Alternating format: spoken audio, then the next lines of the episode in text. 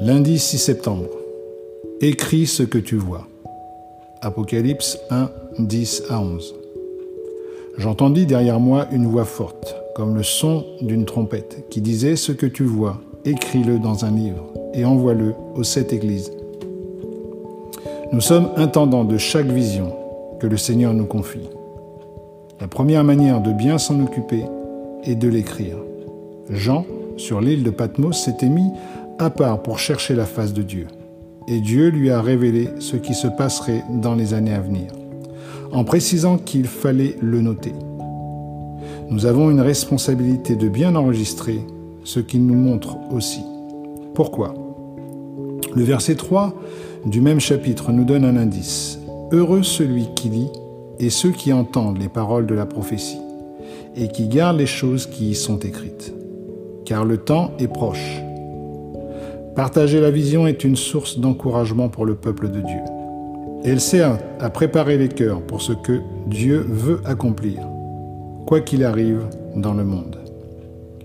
La pratique d'écrire la parole de Dieu a produit pour nous la Bible.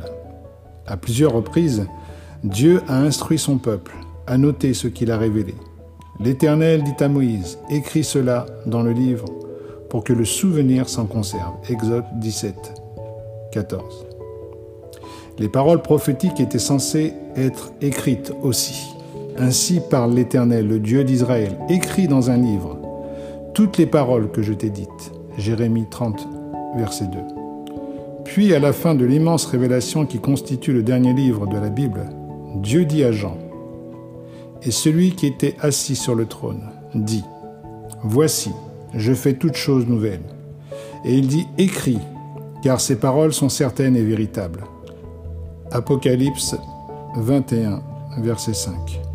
Si vous voulez que Dieu vous révèle davantage, soyez fidèles à enregistrer systématiquement ce qu'il vous montre. Commencez ce jeûne de Daniel en tenant un journal intime, si vous n'en avez pas encore un. Il vous faut développer l'habitude de noter ce que Dieu vous montre. Commencez en notant premièrement les domaines de votre vie vous avez besoin d'une vision, la famille, votre vocation, l'appel de Dieu, etc. Puis chaque jour, notez fidèlement chaque verset qui vous parle, chaque révélation qui vous interpelle, chaque impression que vous recevez de la part du Saint-Esprit. Au fur et à mesure, vous allez découvrir à quel point vos révélations sont complémentaires à celles de vos frères et sœurs, des anciens et des responsables de l'Église. Comme pour un instrument bien accordé, Dieu va ajuster chaque corde pour produire un son harmonieux. Priez afin de devenir un bon intendant aujourd'hui pour la patience et la persévérance dans la recherche de Dieu, pour recevoir de lui et bien noter tout ce qu'il vous révèle. Priez également pour que les membres de l'Église saisissent ce que le Saint-Esprit dit.